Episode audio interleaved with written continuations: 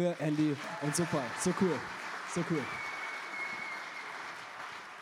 Es ist mir eine Ehre, hier zu sein und es fühlt sich an, als, wie lange war das? Etwa 20 Jahre her, haben wir genau in einem Club wie hier die Jugendchurch von ICF Zürich gestartet, in einem Club und es hat sich genau so angefühlt. Klebrig am Boden, oder? Weil die zuvor eine Nacht zuvor da richtig Party gemacht haben. Ich habe ein Bild mitgebracht von unserer Familie. Äh, meine Kinder, Noah, Kimo, Annie und ich. Noah hat vor zwei Wochen geheiratet, darum sind wir auch hier in der Schweiz oder Deutschland. Sie ist jetzt in den Flitterferien. Kimo, unser Sohn, und der ist 20 und Annie und ich werden nächstes Jahr 50 Jahre alt. Und als die Kinder fertig waren mit ihrer Highschool in Kambodscha, brachten Annie und ich die Kinder retour in die Schweiz für ihre weitere Ausbildung, für ihr Studium, für ihre Lehre. Und das ist in der Schweiz gratis. Ich weiß nicht, wie es hier in Deutschland ist. Zum Teil ist es gratis und man verdient noch dazu.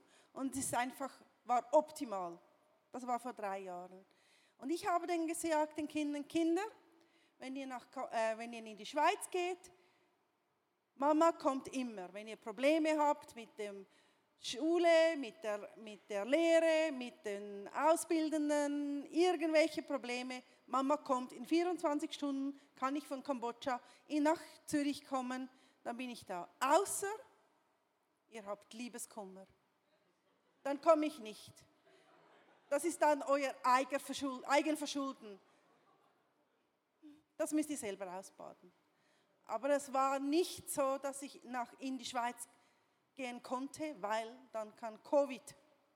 Covid war, die Grenzen in Kambodscha gingen zu, der Flughafen ging zu, niemand konnte mehr aus dem Land, niemand konnte mehr rein ins Land. Und ich als Mutter fühlte mich, als hätte ich meine Kinder verlassen keine 24 Stunden und ich bin in der Schweiz, in Kambodscha. Okay, wir konnten ähm, über WhatsApp-Call telefonieren. Kim hat mir oftmals gemacht, Mama, ich bin in die falsche Richtung mit dem Zug gefahren, was soll ich jetzt tun? Ich sage, ja, nehme den anderen Zug wieder in die andere Richtung. Ich konnte nicht, ich war nicht da und konnte helfen und es gibt bestimmt Mütter hier, die das mitfühlen können wenn die Mutter nicht da sein kann für die Kinder, auch wenn sie schon halb erwachsen sind, es schmerzt einfach.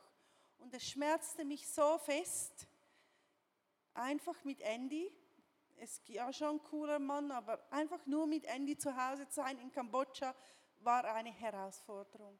Und ich fühlte, als hätte ich meine Kinder verlassen. Und verlassen ist mein Thema in meinem Leben. Als ich ein Baby war, drei Monate alt, wurde ich verlassen. Ich wurde in Tücher gewickelt, krank, halb am Verhungern, weinend auf die Straße von Phnom Penh, der Hauptstadt, gelegt. Es war im 1973. Verlassen von meinen Eltern. Ich weiß nicht, wie viele Stunden ich dort gelegen habe. Morgen früh kam eine Schweizer Krankenschwester vorbei, sah das Bündchen Elend nahm es auf, brachte mich ins Krankenhaus. Sie haben mich untersucht. Ich hatte eine Lungenentzündung, unterernährt, weinend. Sie haben gesagt, aber sie ist 100% Kambodschanerin. Sie hat mich dann, hat mir Medizin gegeben, mich aufgepäppelt, Essen gegeben. Während Tagen, Wochen, niemand kam mich abholen. Und ein Bild noch davor möchte ich zeigen. Ich war nicht das einzige Kind, das einfach abgegeben wurde in diesem Spital oder im Krankenhaus. Es waren hunderte von Kindern in diesen Körbchen. Wir lagen in unseren eigenen Fäkalien. Keine Mutter, keine Liebe, keine Zuneigung war da. Die Krankenschwestern mussten sich einfach um die Notfälle kümmern, aber sonst lagen wir einfach in diesen Körbchen alleine, ohne physische Nähe, ohne Muttermilch einfach nichts. Und da passiert in einem Kind etwas. Da sind Dinge in meinem Leben passiert, in diesem, in diesem jungen Alter, wo ich bis lange daran gekämpft habe. Aber diese eine Krankenschwester hat sich dann mir angenommen. Sie ging auf den Markt und hat gefragt, kennt ihr dieses Kind? Nein, kennen wir nicht. Kennt ihr Eltern, die ihr Kind vermissen? Nein, kennen wir nicht. Dann hat sie einen Brief geschrieben, also wirklich Blatt Papier, Schreiber. Da gab es noch kein Facebook, Instagram, Snapchat, Be Real, Telegram, was auch immer ihr verwendet. Einen Brief geschrieben, ihre Schweizer Freunde, wollt ihr ein Kind adoptieren mit schwarzen, glatten Haaren, ein Mädchen, das inzwischen immer lächelt, weil es wieder gesund ist. Sie haben dann geantwortet und haben gesagt, wir wünschen uns nichts sehnlicher, als ein Kind zu adoptieren. Es spielt uns keine Rolle, ob es ein Junge oder ein Mädchen ist, ob es krank oder gesund ist. Wir möchten einem Kind einfach eine zweite Chance geben. Ein Kind, das in den eigenen Fäkalien dahin vegetiert, möchten wir retten. Anfangs 74 flogen wir in die Schweiz. Es war State of Emergency, ähnlich wie bei Covid. Die Grenzen gingen dann zu. Wir nahmen das letzte Flugzeug in die Schweiz. Ich hatte eine wunderbare Kindheit bei meinen Eltern in der Schweiz. Aber während dieser Zeit tobte der Krieg. Es war ähnlich der Krieg wie hier in Deutschland. Ein Genozid, Pol Pot wollte einen Staat, einen Bauernstaat aus Kambodscha machen. Es wurden alle umgebracht, die gebildet waren. Pastoren, Lehrer, Ärzte, Leute, die Brillen tragen. Ich sehe hier einige mit Brillen, ich auch. Man sieht einfach etwas intelligenter aus. Ob man es ist, ist dahingestellt. Aber auch alle, die keine Schwielen an den Händen hatten, weil die arbeiteten nicht auf dem Feld, sondern vielleicht auf dem Büro, im Büro, wurden umgebracht. Man, man, musste sich Einheitskleidung tragen, alles in schwarz. Familien wurden auseinandergerissen. Man arbeitete einfach für diesen Pol Pot auf dem Feld. Es wurde bestimmt, wenn man, wen man heiratet, wann man isst, was man sagt. Und die meisten Menschen wurden eigentlich umgebracht. Über zwei Millionen Menschen wurden in diesem Krieg umgebracht. Das ist ein Drittel der ganzen Bevölkerung in Kambodscha. Ich habe Bilder gesehen von Kindern, die einfach an Bäume geschlagen wurden, bis sie tot waren, in die Massengräber geschmissen. Männer, Frauen mit dem Bajonett aufgestochen. Ich kenne einen Mann, der hat seinen Vater gesehen an einem Pferd durchs ganze Dorf hin und her geschleppt, bis er tot war, Massengrab rein. Das war der Krieg in Kambodscha. Wenige wissen von dem Krieg, aber es war ein ganz, ganz schlimmer Krieg. Und dieser Krieg ist ein Teil meiner Geschichte. Obwohl meine Jugend perfekt war, bei meinen Eltern, die mich liebten über alles, mir alles gaben, was ich brauchte, gute Bildung, Hobbys, Instrumente konnte ich lernen, kann es aber jetzt heute nicht mehr leider. Habe ich mich auf die Suche nach meiner Identität gemacht. Ich habe gemerkt, irgendetwas stimmt nicht mit mir. So, Paul, irgendwie habe ich das Gefühl, ja, vielleicht, wenn ich mein Äußeres verändere, dann kommt das schon gut. Vielleicht etwas abnehmen, die Haare anders, anders schminken, anders kleiden. Hat nichts gebracht. Ich hatte keine Ruhe in meinem Herzen. Ich war getrieben. Ich hatte FOMO. Kennt ihr das? Fear of missing out, Angst, um etwas zu verpassen. Ich habe meine ganze Familie von Pontius zu Pilatus geschleppt und war immer noch zu, nicht zufrieden. Ich dachte immer, ich verpasse irgendwas. Ich hatte keine eigene innere Ruhe. Ich konnte keine halbe Stunde irgendwo mich hinsetzen und einfach genießen. Ich hatte das Gefühl, ich bin heimatslos, ich weiß nicht, wohin ich gehöre. Aber ich wusste aber auch immer, das habe ich von meinen Eltern mitbekommen, was in Jesaja steht. Hab keine Angst, Jakob mein Diener, Jeschurun, den ich erwählt habe. Sopal, ich habe dich erwählt und das wusste ich zutiefst. Und darum machte ich mich auf die Suche nach meiner Identität, denn ich wusste, hab keine Angst, ich habe dich erwählt. Hab auch du keine Angst, Gott hat auch dich erwählt. Und manche und viele von uns, auch hier, bekommen manchmal Karten zum Start ihres Lebens, eine 7 und eine 2. Wer Poker spielt, weiß, eine 7 und eine 2 spielt man einfach nicht. Das sind so blöde Karten, da kann man nichts machen damit. Die bekam ich zu meinem Start für mein Leben. Bekommst du vielleicht auch. Manche verrühren die Hände über den Kopf und sagen, nein, spiele ich nicht, ich gebe auf. Aber ich bin ein Kriegskind und ich habe da irgendwie einen Geist des Kampfes gehabt und ich habe gewusst, nein, schon in diesem Körbchen, als ich gelitten habe, ich habe gewusst, nein, ich gebe nicht auf. Ich nehme diese Umstände einfach nicht auf, auch wenn ich das Sieben und das Zwei gezogen habe. Ich kann das Beste daraus machen. Und ich möchte dich ermutigen, wenn du dich genauso fühlst, vielleicht nicht so ein Start wie ich im Leben, aber vielleicht schwierige Umstände, schwierige Familienverhältnisse, schwierige Partnerschaft, Ehe. Gib nicht auf. Wir können das Beste aus dem Schlechtesten machen aber nicht alleine. Manchmal fühlte ich mich wie ein Taschentuch, ein gebrauchtes Taschentuch, das weggeworfen wurde. Einfach auf die Straße. Nutzlos, schmutzig, dreckig. Wie fühlt man sich? Was passiert da in einem Herzen, wenn man sich so fühlt?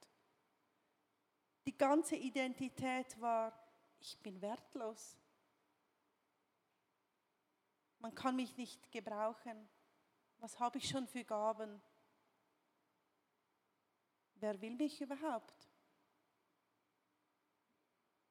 Das Einzige, was ich wusste, ist, ich kann nicht tiefer fallen als in Gottes Hände. Und er ist der Einzige, der mir helfen kann, zu einer gesunden Frau zu werden.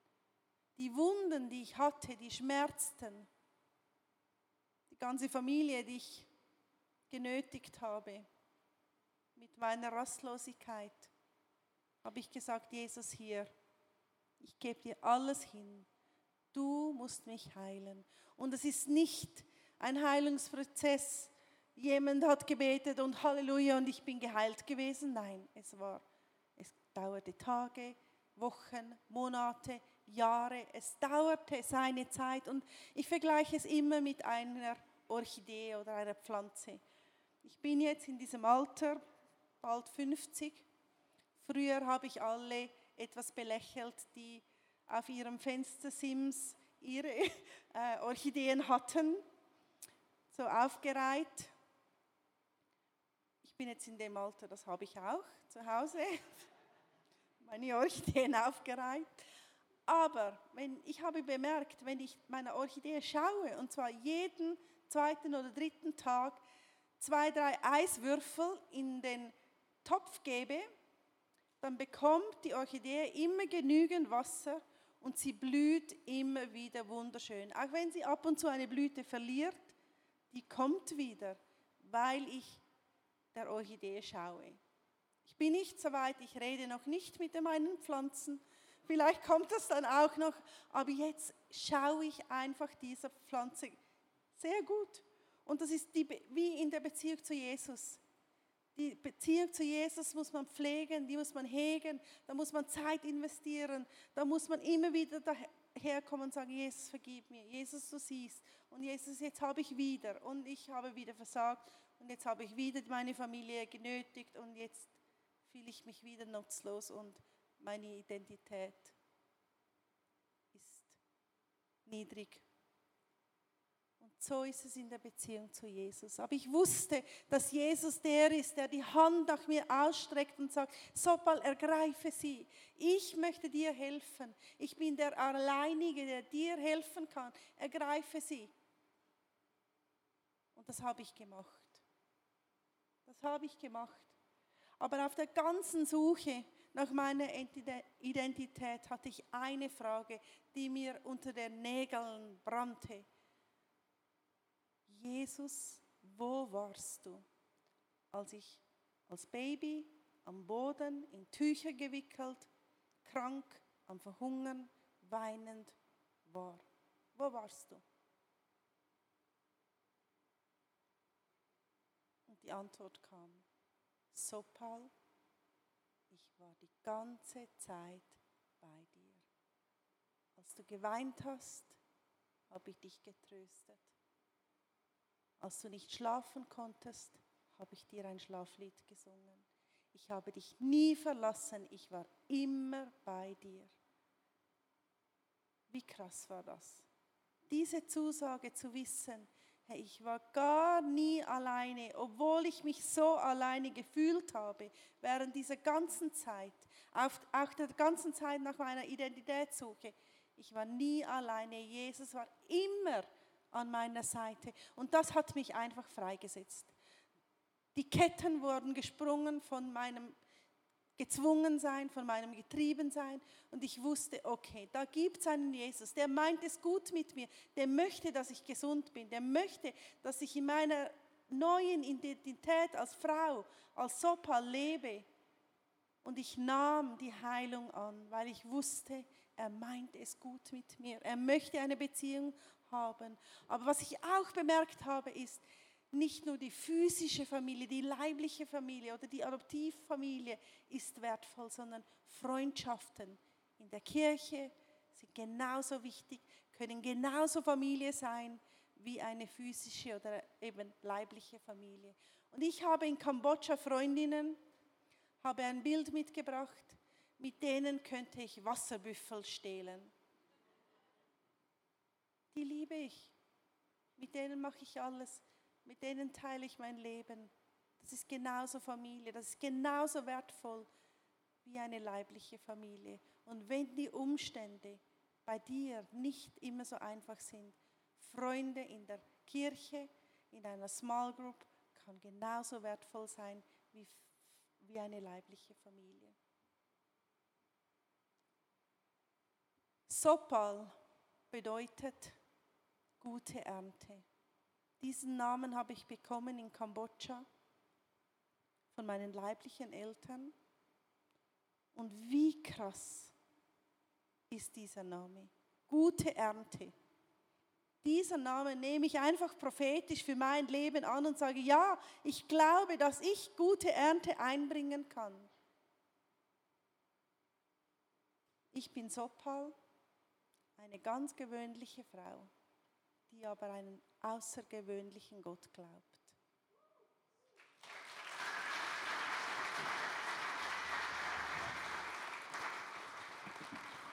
Hm. Während dieser Covid-Zeit hat Sopal sich die Zeit genommen und alle diese Erfahrungen und dieser ganze Prozess auf der Suche nach ihrer Identität in ein Buch zu schreiben. Und das äh, ist draußen erhältlich, das ist äh, dieses Jahr rausgekommen wunderbares Buch, das die Geschichte und dieser ganze Kreis aufzeichnet von den Straßen in Kambodscha zu, zurück nach Kambodscha, um wieder Kinder zu helfen, die keine Hoffnung haben. Das ist wirklich ein wunderschönes Buch, ein Kapitel auch geschrieben von der Frau, die Sopal gefunden hat auf der Straße, die beschreibt, wie war es zu dieser Zeit während des Krieges. Unglaublich berührendes Buch. Bevor ich ein bisschen noch äh, über was wir jetzt in Kambodscha machen sprechen, möchte ich gerne einfach sagen, ich bin so begeistert, heute hier zu sein. Ich liebe das, äh, hier in diesem Ort, junge Kirche, an einem Ort, wo ich sage jetzt mal hunderte von Menschen hinkommen, Freitagabend, Samstagabend, die bezahlen viel Geld und suchen irgendetwas Woche für Woche, was sie nie finden werden. Und wir sind hier am Sonntagabend, ein Platz der Hoffnung. Du musst nicht dein Geld ausgeben, um irgendwas zu suchen, was du nicht finden wirst, sondern du kannst dein Herz öffnen und empfangen. Und das ist das Gewaltige, ein, in eine Kirche zu haben, in einem Nachtclub. Also so, so habe ich angefangen im Youth Planet, äh, als ich so jung war wie ihr, äh, war absolut der Hammer. Nichts Besseres, als klebrig reinzukommen, zu wissen, hier standen Leute, die suchen einen lebendigen Gott. Die bezahlen Geld, die leeren ihr Bier aus, weil sie auf der Suche sind nach etwas, das echt ist. Etwas, das real ist.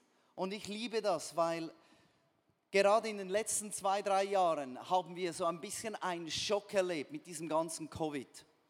Und da hat es viel durchgerüttelt und viel Frustration und vieles ausgelöst. Und bei uns in Kambodscha ähm, war es auch so. Covid hat unser ganzes Land lahmgelegt. In unserer Stadt leben 80 Prozent der Leute direkt vom Geld der Touristen. Und als der Flughafen zuging, hatten alle von heute auf morgen kein Einkommen mehr. Darum ging es nur zwei Wochen. Da sind schon die ersten Familien waren bei uns an der Tür und haben gefragt, habt ihr was zu essen? Und da haben wir mit unserem ICF-Team zusammen haben gesagt, hey, wir, haben, wir müssen etwas machen. Und wir haben dann unseren Freunden angerufen in Deutschland, denn, denn unseren ICF-Freund haben gesagt, hey, wir haben ein Problem, die Leute brauchen Essen, die brauchen richtige Hilfe und ihr habt mitgeholfen. Ähm, Wetzlar vielleicht noch nicht, aber ICF Frankfurt. Und das ist so geil, dass wir zusammen helfen. Und dann haben wir in, in, ähm, in dieser Krisenzeit unser Covid-Relief-Programm gestartet. Und durch unsere Kirche, die wir nicht mehr haben durften, konnten wir Essen an Menschen geben, die echte Not hatten. Wir hatten sogar einen Hard Lockdown mehrere Male. Da durfte man nicht aus den Häusern und nicht gewisse Quartiere verlassen. Und auch in, in Gebieten, wo wir arbeiten mit armen Familien, die haben dann angerufen, wir haben nichts mehr zu essen. Da hat uns die Polizei eskortiert zu den Grenzen und da konnten wir Essen übergeben und haben so den Menschen helfen können in ihrer physischen Not. Und das hat so viel bewegt. Wir haben insgesamt über zwei Millionen Mahlzeiten äh, verteilt während dieser Zeit, dass die Regierung sehr wohlgesonnen war. Ihr müsst euch vorstellen, die meisten Leute dort sind ganz streng Buddhisten. Und durch diese praktische Hilfe in ihrer praktischen Not sind ihre Herzen aufgegangen. Anfangsjahr konnten wir wieder, nach fast zwei Jahren, zum ersten Mal wieder Celebrations machen, das, was wir heute erleben. Zwei Jahre war es verboten. Und da haben wir wieder gestartet und da hatten wir uns gedacht, wie wird es sein, wenn die Leute wieder kommen? Wie wird es sein, wenn die Leute wieder in die Kirche kommen? Und da waren wir sehr erstaunt. Wir haben im Januar gestartet mit 230 Erwachsenen. Und das ist dann gewachsen auf 360. Das hat sich sehr, sehr vergrößert, weil so viele Leute wissen wollten, wer ist denn dieser Jesus? Wer ist denn dieser Gott? Wer sind denn diese Menschen, die anderen helfen, in ihrer Not. Wir haben jeden Samstagabend Teenager, da haben wir gestartet im Januar mit 160 und haben das jetzt auf 100, 330, kommen jeden Samstagabend in unsere Location, um Gott zu erleben. Ihr müsst euch vorstellen, das ist jetzt gerade passiert, in diesem Momentum, weil die Leute andere Leute einladen und sagen, das gibt mehr als nur Essen und Trinken da gibt es Jesus, der gibt Hoffnung fürs Leben. Und dann, unsere Kirche besteht hauptsächlich aus Kindern. Wir haben Anfangsjahr angefangen mit 310 Kindern, Sonntagmorgen. Und jetzt sind es über 600 Kinder, die regelmäßig kommen. Und ja, es ist gewaltig. Ich möchte euch diese Zahlen nur zeigen, zum sagen, das hat nichts mit uns zu tun. Das hat mit dem zu tun, dass Gott Wunder tut.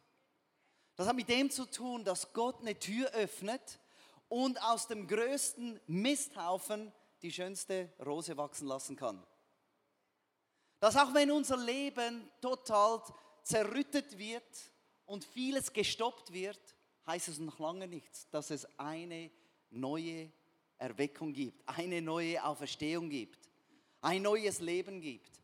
Bei den Kids Church machen wir einmal im Monat so eine eine Aufforderung für, die, für alle Kinder, die ihr Leben Jesus geben möchten. Die können auf die Bühne kommen. Das sieht dann so aus.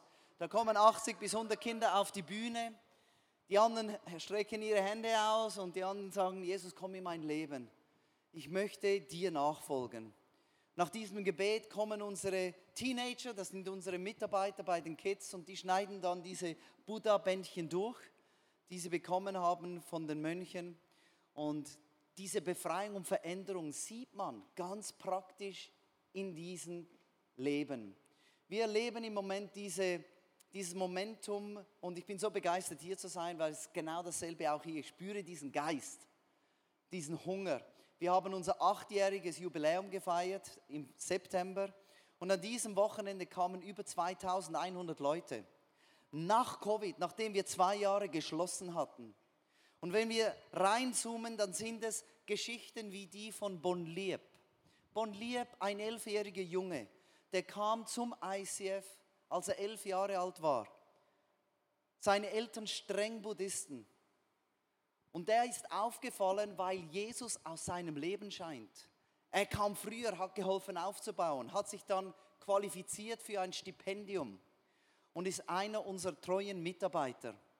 Ist jetzt 17 Jahre alt und Anfangsjahr hatten wir das Thema Daniel und seine Freunde, die sich nicht verbeugen ließen vor dem fremden Götzen, die standhaft blieben. Und er hat den Heiligen Geist gefragt, wie kann ich das in meine Familie reinbringen? Und der Heilige Geist hat ihm gesagt, steh in der Mitte deiner Hütte und lies aus der Bibel. Da stand er in die Mitte der Hütte und hat angefangen, die Bibel zu lesen. Seine Mutter kam und sagt, was liest du da? Da sagte ich, lies die Bibel. Und hat sie gesagt, kannst du lauter lesen? Ich möchte hören, was da steht. Und hat er angefangen, lauter zu lesen. Nächster Tag, nächster Tag, nächste Woche. Seine Mutter hat Fragen gestellt über Jesus, über diesen Gott. Sein Vater hat sich angefangen zu verändern. Er wurde weniger gewalttätig. Und irgendwann haben die Eltern gesagt, jetzt möchten wir mal in, ins ICF kommen, wir möchten sehen, wer ist dieser Gott. Vor etwa fünf Wochen, sechs Wochen kamen sie dann ins ICF und am Schluss haben sie gesagt, ja, wir möchten unser Leben Jesus geben. Sie haben ein Foto gemacht als Erinnerung an diesen Tag. Sie haben gesagt, von heute ist unsere Familie folgt Jesus nach. Vor ein paar Wochen hatten wir Taufen und das ist ein Bild der Mutter, die sich taufen ließ. Und das sind die Veränderungen von einem elfjährigen Jungen zu der ganzen Familie, die Jesus nachfolgt. Wir haben vor, vor ein paar Wochen Taufen gehabt, Sonntagmorgens, Samstagabend, Sonntagabend, in all unseren Celebrations. Und dieses Jahr hat schlecht angefangen, aber Gott hat es zum Guten gedreht. Wir haben im Februar neun Taufen gehabt, wir haben im Mai 19 Taufen gehabt und dann im September 49. Noch nie in der Geschichte von den letzten acht Jahren haben wir 70 Taufen gehabt in einem Jahr. Und wir haben noch einen Tauftermin. Und unser Team ist so ready und sagt, lass uns gehen für diese 100. Warum nicht? Let's go. Wenn ich das sehe heute Abend, das, das berührt mein Herz. Und das ist so real, weil eine Frau hat sich hingekniet, hat dieses Baby vom Boden aufgenommen. Diese kleine Sopal. Und gesagt, ich helfe diesem einen Kind. Ich kann nicht allen Kindern helfen, aber diesem einen Kind helfe ich. Und das erleben wir heute auch noch, wie überall in, im ICF Movement Leute eine Partnerschaft abschließen für ein Kind, das wir in Kambodscha betreuen können mit unserem Family Care Programm. Ihr müsst euch vorstellen, das Family Care Programm, das betreut über 300 Familien. Das sind über 1700 Leute, die täglich eine Berührung haben mit jemandem, der Jesus ins Haus bringt. Konkrete Hilfe, aber auch Gebet, Heilung. Wir haben ein Jahr vor Covid eine Trinkwasserstation gebaut auf unserem Campus. Gratis Trinkwasser für alle.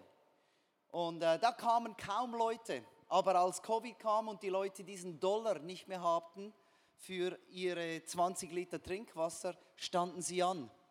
Eine ganze Schlange jeden Tag von morgens bis abends. Und wir haben dann einen Monitor oben hin, einen kleinen TV oben hin montiert mit einer äh, drei Minuten Schleife über die Geschichte, als Jesus der Frau begegnet ist am Brunnen. Wo es eigentlich nicht um Wasser geht, sondern um das ewige Leben. Und die Leute, die dorthin kommen, die, die, die können das schon mitreden, weil sie kommen jede Woche dorthin, um Wasser zu holen. Und wenn man das überlegt, jetzt noch, jetzt noch, dies, diesen letzten Monat, 330.000 Liter werden dort gepumpt. Wenn, wenn man überlegt, zwei Liter pro Person, ist das eine kleine Stadt, die jede, jeden Tag ICF-Wasser trinkt. Die jeden Tag Wasser trinkt.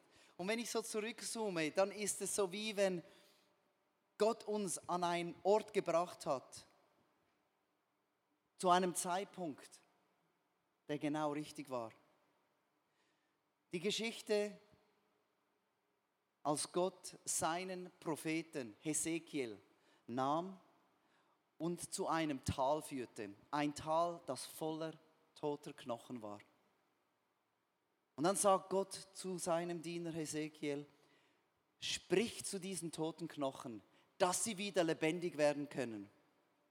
Und Ezekiel hatte wahrscheinlich diese Konversation mit Gott. Gott, ich weiß, wenn du sprichst, dann entsteht eine Erde, dann entsteht ein Licht, dann entsteht das Universum, dann entstehen Menschen und Tiere, wenn du sprichst. Aber wenn ich doch spreche, wie sollen diese toten Knochen wieder lebendig werden? Und Gott sagt, sprich zu diesen Knochen. Und Ezekiel hat wahrscheinlich mehr aus Gehorsam zu Gott gesprochen und hat gesagt, werdet wieder lebendig. Und diese Knochen sind zusammengerückt, die Sehnen sind wieder gewachsen, Fleisch und Haut und diese Menschen sind wieder aufgestanden. Und dann sagt Gott, Hesekiel, sprich, dass der Heilige Geist, der Atem in sie reinkommt. Und schon wieder war Hesekiel da und sagt, jawohl, ich tue es. Ich spreche diese Worte aus. Und oftmals sind wir genau am richtigen Ort. Nicht, weil alles super ist, weil alles aufblüht, sondern weil die Situation unmöglich scheint. Weil es unmöglich scheint. Weil es verknorkst ist, kaputt ist, zerstört ist, ist nur ein Haufen Dreck. Und Gott sagt, ich möchte deine Stimme brauchen. Erheb du deine Stimme. Nicht, weil du glaubst, dass es passiert, sondern weil du mir vertraust, weil du Gott vertraust. Und das ist das, was uns alle verbindet, egal wo auf dieser Welt. Gott hat dich und mich an einen Ort gebracht, wo wir Leben sprechen, wo wir unsere Stimme erheben und wo Gott wieder was lebendig machen will, was tot ist. Und ich liebe diesen Satz, der Gott hier ausspricht zu Ezekiel. Und wenn ich eure Gräber öffne und euch als mein Volk aus euren Gräbern steigen lasse, dann werdet ihr erkennen, dass ich der Herr bin. Leute um uns haben diese Gräber selbst gebaut, haben sich versteckt, leiden, haben Angst, Zerbruch, aber sie gehören immer noch zu Gottes Volk. Und da liegt es an dir und mir, diesen Leuten wieder zuzusprechen, dass sie lebendig sein wollen, einzuladen, zu kommen. Ich habe heute Morgen in, in äh, Frankfurt gesagt, ich war so begeistert über was hier, was hier geschieht in Frankfurt, Wetzlar, Darmstadt. Ich würde bei meinem Block, wo ich wohne, an jeder Tür klingeln und sagen, hey, kann ich dich einladen nächste Woche in die Kirche? Vielleicht warst du noch nie, vielleicht würdest du nie gehen, aber gib es nächste Woche eine Chance, dass du mal kommen kannst. Probier es. Und diese praktischen Schritte, die Leute in ihrer Not zu begegnen und die Worte auszusprechen, die ihnen Leben gibt, das ist unsere Aufgabe. Ich möchte Sopal nochmals nach vorne bitten und ich möchte euch bitten, aufzustehen, so dass wir zusammen ein einfaches Gebet beten. Und ich möchte ja, schließ deine Augen für einen Moment und wenn du im Moment gerade an einem so, an einem Ort stehst, wo es nur eigentlich tote Knochen gibt vor dir. Aber gerade jetzt spürst du die Kraft des Heiligen Geistes, die dir sagt, tu es einfach. Sprich es einfach aus. Lade ein. Sprich Leben rein. Leg deine Hand auf dein Herz. Bete mit mir. Jesus, ich bin dein Diener. Jesus, nicht, nichts ist unmöglich für dich. Auch wenn es für mich unmöglich erscheint, ich will meine Stimme erheben in deinem Namen. Und ich will Leben sprechen. Brauche meine Stimme. Und auch wenn es tot ist, ich will nicht aufgeben. Ich erhebe meine Stimme.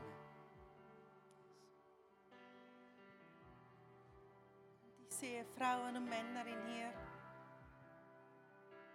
deren Herzen zerbrochen sind, weil die Umstände ihres Lebens einfach nicht so einfach sind. Und ich glaube, dass wir an einen Gott glauben, der heilen kann. Und in Japan gibt es diese Tassen, wenn sie die sind zersprungen und sie werden wieder zusammengeflickt mit Gold und sie haben Tausende von Dollar wert. Dein Herz wird jetzt in diesem Moment wiederhergestellt, zusammengefügt mit Gold, was nur Gott geben kann. Und der Mehrwert von deiner Identität, von deinem Sein ist viel größer, weil Gott am Werk ist. Aber du musst ihn lassen, lassen.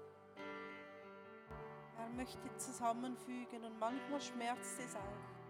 Ich habe viele Stunden geweint. Ich war viele Stunden auf meinen Knien. Aber ich habe es zugelassen und ich bin zu einer Frau geworden, die meine Stimme erheben kann heute. Jesus hat einen ähnlichen Plan mit dir. Er möchte in erster Linie heilen. Tiefe, tiefe Wunden. Wunden, die vielleicht in der Kindheit passiert sind. Und jetzt bist du schon älter. Das ist nie wirklich zugelassen. Heute ist es Zeit. Gib es Jesus hin. Die Schwere in deinem Herzen Komm zum Kreuz und tausche es aus. Gib den Stein hin und nimm meine Feder zum Austausch. Jesus möchte Großes tun heute Abend und ich glaube daran. Jesus, danke, bist du ein Gott, der nichts unmöglich ist. Danke viel, vielmals. Wir möchten dich loben und preisen.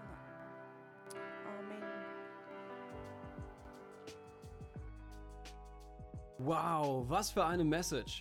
Wenn du dich persönlich angesprochen fühlst und weitere Schritte in diesem Thema gehen möchtest, lass es uns wissen.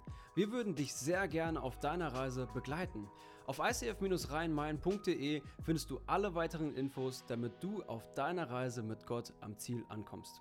Wir freuen uns auf dich. Bis zum nächsten Mal.